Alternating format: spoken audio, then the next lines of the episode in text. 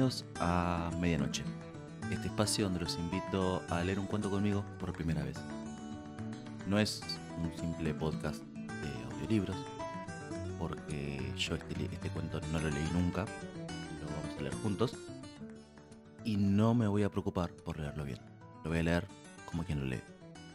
En esta primera ocasión traigo un cuento del autor estadounidense O. Henry, que es un cuentista que a mí personalmente me gusta mucho. Y este es el último cuento que me queda sin leer de este libro que se llama Un cosmopolita en el café. El cuento se llama Mamón y el arquero. Dice así. El viejo Anthony Rockwell, industrial retirado y dueño de la empresa Jabón Eureka de Rockwell, miró por la ventana de la biblioteca de su mansión de la Quinta Avenida y sonrió. Su vecino de la derecha, el aristocrático clubman G. Van Schleidt Suffolk Jones, qué buen nombre, salió y se aproximó al automóvil que lo esperaba, frunciendo con aire insultante la nariz, como acostumbraba hacerlo, ante la estatua del renacimiento, del italiano que ostentaba la fachada del Palacio del Jabón. Engreída estatuita de ocio, comentó el ex rey del jabón. Si ese viejo y frío Nesrload no se cuida, se lo llevará el Eden Musée. Cuando llegue el verano, haré que pinten esta casa de rojo, blanco y azul, y ya veremos si de ese modo se levantará más todavía su holandesa nariz. Y entonces, Anthony Rockwell, al que jamás le habían gustado los timbres, fue hacia la puerta de su biblioteca y gritó ¡Mike! Con la misma voz que antaño había tronado el espacio en las praderas de Kansas. Dígale a mi hijo que pase por aquí antes de irse, le ordenó al criado que acudió a su llamado.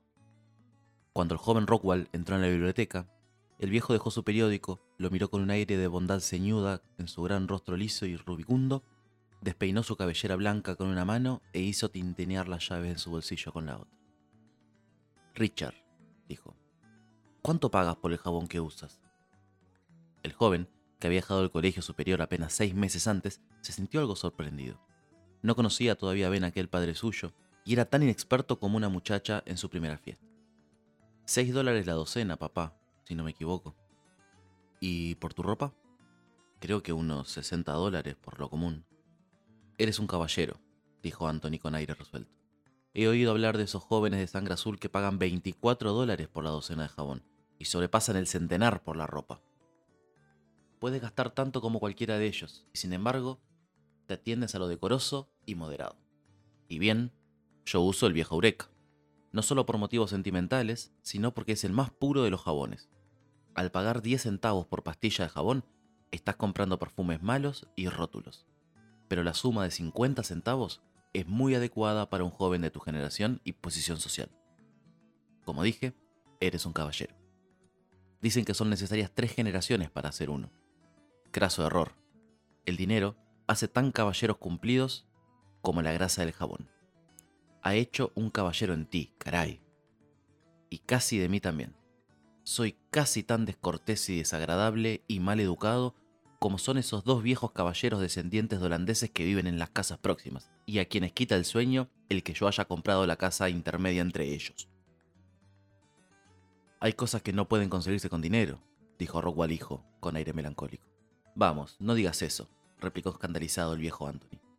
Te apuesto a que el dinero lo puede todo en cualquier eventualidad. He buscado en el diccionario hasta la Z, algo que no se pueda comprar con él y creo que tendré que comprar el suplemento de la semana próxima. Apuesto a favor del dinero contra cualquiera. Menciona algo que no pueda comprarse con dinero. Para empezar, no permite comprarse el acceso a los círculos aristocráticos, respondió Richard, algo irritado. ¡Ajá! ¿Con qué no? tonó el paladín de la raíz de todos los males. ¿Quieres explicarme dónde estarían tus círculos aristocráticos si el fundador del linaje de los Astor no hubiera tenido dinero como para costearse su pasaje de proa? Richard suspiró. Y a eso iba, dijo el viejo con voz más baja. Por eso te llamé. A ti te pasa algo, muchacho. Hace un par de semanas que lo estoy notando. Desembucha. Podría disponer de 11 millones en 24 horas, aparte de los bienes raíces. Si se trata de tu hígado, ahí está el Rambler, anclado en la bahía cargado de carbón y listo para partir a las Bahamas dentro de dos días. No está mal esa idea, papá. No has estado demasiado desencaminado. Ajá, dijo sagazmente Anthony. ¿Cómo se llama ella? Richard empezó a pasearse por la biblioteca. en su viejo y tosco padre existía la suficiente camaradería y comprensión como para provocar su confianza. ¿Por qué no se lo preguntas? inquirió el viejo Anthony. Se arrojará en tus brazos. Tienes dinero y buena presencia, y eres un muchacho decente. Tus manos están limpias. Nunca tuviste jabón eureka en ellas. Has frecuentado el colegio superior, aunque ella no se fijará en eso. No se me ha presentado una sola ocasión, dijo Richard. Consíguela, dijo Anthony. Llévala a dar una vuelta por el parque, o en una carreta con heno, o vuélvete caminando con ella a la iglesia. Una ocasión, va. Tú no conoces el molino social, papá. Ella forma parte del río que la hace girar. Cada hora y cada minuto de su tiempo están ocupados con mucha anticipación. Necesito conseguir a esa muchacha, papá, o esta ciudad será un lodazal para mí, y no lo puedo escribir. No puedo hacer eso. Vamos, dijo el viejo. ¿Quieres decir que a pesar de todo mi dinero no consigues que esa muchacha te dedique un par de horas de su tiempo? He aplazado demasiado mi declaración. Ella partirá a Europa pasado mañana a mediodía, para pasar dos años allí. Mañana la veré a solas durante unos pocos minutos. Ahora se encuentra en Larchmont, en casa de su tía. No puedo ir allí, pero me ha permitido que vaya a buscarla con un cabriolé a la estación Gran Central mañana por la noche, cuando llegue el tren de las 8.30. Iremos al galope por Broadway al Teatro Wallach, donde su madre y unos amigos nos estarán esperando en el vestíbulo. ¿Crees que podrías escuchar mi declaración durante seis u ocho minutos en esas circunstancias? Y no. ¿Y qué probabilidades podría tener yo en el teatro después? Ninguna. No, papá. Se trata de un nudo que tu dinero no puede desenredar. No podemos comprar un solo minuto con dinero. Si eso fuera posible, los ricos vivirían más tiempo. No tengo ya esperanzas de hablar con la señorita Lantry antes de que parta poco dramático el muchacho. Muy bien, hijo mío, dijo jovialmente el viejo Anthony. Ahora puedes irte a tu club. Me alegro de que no se trate de tu hígado, pero no te olvides de quemar unas cuantas ramitas perfumadas en el templo chino, ante el gran dios Masuma, de cuando en cuando. Dice que el dinero no podría comprar tiempo. Muy bien. Claro que no puedes encargarte que te envuelvan y te manden a casa la eternidad por cierto precio, pero lo he visto sufrir sus buenas lastimaduras a los talones del Padre Tiempo al marchar entre los lavaderos de oro poco agrandado el viejo. Ese típico nuevo rico. Esa noche vino la tía Ellen, dulce, sentimental, arrugada, abrumada de riquezas y llena de suspiros. Y abordando al hermano Anthony cuando éste leía su vespertino, empezó a disertar sobre las desdichas de los enamorados. Richard ya me lo dijo todo, manifestó el hermano Anthony bostezando. Ah, pensé que era ella, perdón. Vamos de vuelta. Richard ya me lo dijo todo, manifestó el hermano Anthony bostezando. Le contesté que mi cuenta bancaria estaba a sus órdenes. Y entonces empezó a atacar el dinero. Adujo que no podía ayudarlo y que ni siquiera un grupo de 10 millonarios podía desafiar las normas sociales. Oh, Anthony, ahora sí, suspiró la tía Ellen. Lamento que pienses tanto en el dinero. La riqueza nada vale cuando está en juego un afecto verdadero. El amor es todopoderoso. Si Richard hubiese hablado antes, ella no habría podido rechazarlo. Pero temo que ahora es demasiado tarde. Nuestro Richard no tendrá ocasión de hablarle, todo nuestro oro no puede darle la felicidad a tu hijo. Ah, a las 8 de la noche siguiente, la tía Ellen sacó de su estuche apolillado un viejo anillo de oro y se lo dio a Richard. Póntenlo esta noche, sobrino, rogó. Me lo regaló tu madre. Dijo que traía suerte en el amor y me suplicó que te lo diera cuando encontraras a la mujer de tus sueños. Richard Rockwell tomó con veneración el anillo y se lo probó en el dedo meñique. El anillo se deslizó fácilmente hasta la segunda articulación y paró allí. El joven se lo quitó y lo guardó en el bolsillo de su chaleco, como lo hacen habitualmente los hombres. Y después pidió por teléfono su cabriolé. ¿Qué será un cabriolé, no? Yo me estoy imaginando una carroza de esas con caballitos. Y un, don ahí que te lo lleva. Un Mario. En la estación, capturó a la señora Lantry en medio de la muchedumbre parlanchina a las 8 y 32. No debemos hacer esperar a mamá y a los demás, dijo ella. Al teatro Wallach, todo lo rápido que pueda, le dijo lealmente Richard al Auriga, que debe ser el, Mario este que maneja. Los viajeros se lanzaron como un torbellino por la calle 42 hasta Broadway, y luego enfilaron por el camino de la Estrella Blanca, que lleva de la suave pradera de la tarde a las colinas rocosas de la mañana. En la calle 34, Richard levantó rápidamente el techo del cabriolet y le ordenó al cochero que parara. Se me cayó un anillo, se disculpó al bajar. Era de mi madre y lamentaría mucho perderlo. No la demoraré ni un minuto siquiera. Vi dónde cayó. No había transcurrido todavía un minuto cuando volvió al cabriolet con el anillo. Pero durante ese minuto, escaso, un automóvil se había detenido delante mismo del cabriolet, El cochero pretendió desviarse a la izquierda, pero le cerró el paso un pesado carro.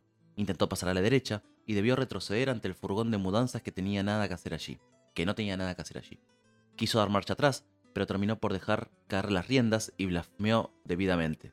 Lo bloqueaba una maraña inextrincable, inextrincable, ahora sí, de vehículos y caballos. Se había producido una de esas congestiones de tránsito que suelen atar súbitamente de pies y manos al comercio y el movimiento de la gran ciudad. ¿Por qué nos sigue? preguntó con impaciencia la señorita Lantry. Llegaremos tarde. Richard se paró en el cabriolé y miró a su alrededor. Vio una densa inundación de carros, camiones, cabriolés, furgonetas y tranvías que llenaban el amplio espacio donde se entrecruzaban Broadway y la Sexta Avenida y la calle 34. De manera, de la manera como una virgen de las calles laterales seguía acudiendo presurosamente hacia el punto de convergencia a toda velocidad nuevos vehículos que penetraban en la masa rezagada, ay, qué largo entrelazando sus ruedas y añadiendo las imprecaciones de sus conductores el clamor general. Todo el tráfico de Manhattan parecía haber cercado a la pareja. Ni el más viejo de los neoyorquinos, entre los miles de espectadores parados en las veredas, había presenciado una congestión de tránsito de tanta magnitud. Lo siento mucho, dijo Richard cuando volvió a sentarse, pero parece que estamos atascados. Este caos no se soluciona antes de una hora. Yo tengo la culpa. Si no se me hubiera caído el anillo. Veamos el anillo, dijo la señorita Lantre. Ahora que el asunto ya no tiene remedio, no importa.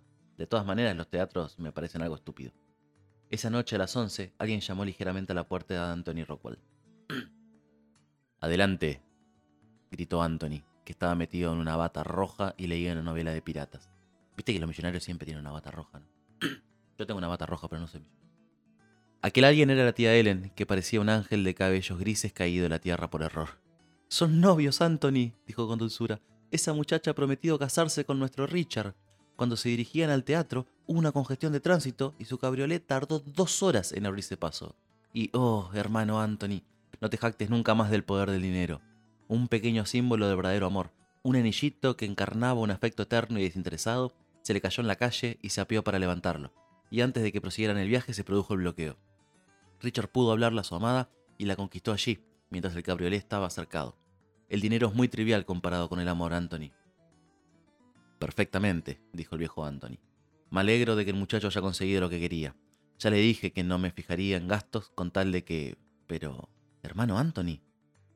¿De qué pudo haber servido tu dinero? Hermana, dijo Anthony Rockwell. Tengo a mi pirata en plena pelea. Su barco acaba de naufragar y él estima demasiado el valor del dinero para permitir que se pierda. Me gustaría poder seguir leyendo este capítulo. Ah, Este cuento debería terminar aquí. Lo deseo tanto como ustedes que lo lean. Pero es necesario llegar al fondo del pozo en busca de la verdad. Al día siguiente, un hombre de manos rojas y corbata lunares, que dijo llamarse Kelly, se presentó a la casa de Anthony Rockwell y fue recibido enseguida en la biblioteca. Bueno, dijo Anthony tendiendo la mano hacia su talonario de cheques. Ha sido una buena operación. Veamos. Usted recibió cinco mil dólares en efectivo. Pagué otros 300 de mi bolsillo, dijo Kelly. Tuve que sobrepasar un poco el presupuesto. Conseguí los carros y los, y los cabriolés en su mayoría por 5 dólares, pero por los camiones y las yuntas me cobraron en casi todos los casos 10. Los guardas de tranvía pidieron 10 dólares, y algunos de los que guiaban carros cargados 20. Lo que más me pesaron fueron los agentes de policía. A dos les pagué a razón de 50 dólares y los demás 20-25. Pero, ¿no es cierto que el resultado fue señor Rockwell? Me alegro de que William A. Brady no haya presenciado esa cenita y visto ese mar de vehículos. Se hubiera muerto de envidia. Y pensar que pudimos hacerlo sin un solo ensayo. Los muchachos llegaron a tiempo sin un solo segundo atraso. De atraso. El tránsito tardó dos horas en descongestionarse, lo suficiente como para que una víbora pudiera llegar hasta la estatua de Greenwood. Tome 1.300 dólares, Kelly, dijo Anthony arrancando un cheque. Sus mil y los 300 que debió añadir. Usted no desperdicia el dinero, ¿verdad, Kelly? ¿Yo? dijo Kelly. Le pagaría al hombre que inventó la pobreza. Anthony lo llamó cuando Kelly ya había llegado a la puerta. ¿No se fijó si en algún lugar, entre la congestión del tránsito, había un niño gordito, sin rastros de ropa, y, que disparaba a todas partes flechas con un arco? preguntó. No, contestó Kelly intrigado. No lo vi, si era como usted dice, probablemente lo hayan, tenido lo hayan detenido los policías antes de que yo llegara allí. Ya me parecía que el briboncito no se dejaría ver, dijo riéndose Anthony. Adiós, Kelly. Esto fue el cuento que ya me olvidé el nombre. ¿Se acuerdan? Mamón y el arquero. de O. Henry. Nunca supe de qué es la O, porque es un nombre eh, inventado. Tampoco sé cómo se llamaba. O. Henry. Eh, me hizo, no sé ustedes, ahí me dio mucho los simuladores, ¿no? Como inventar todo un... Aquella serie argentina, para los que no saben, pobres ustedes. De un grupo de gente que soluciona problemas de la gente mediante superoperativos. Eh, no tanto por ser millonarios, sino por ser un poco extravagantes. Eh, no sé, a mí me gustó. No sé ustedes, si quieren comentar, escribirme, decirme algo, buenísimo. Este, igual yo voy a grabar tres o cuatro más. Voy a buscar otro libro porque este ya me lo terminé. Y nada, nos vemos ahí. Gracias por acompañarnos. Esto fue Medianoche, donde leemos un cuento juntos por primera vez.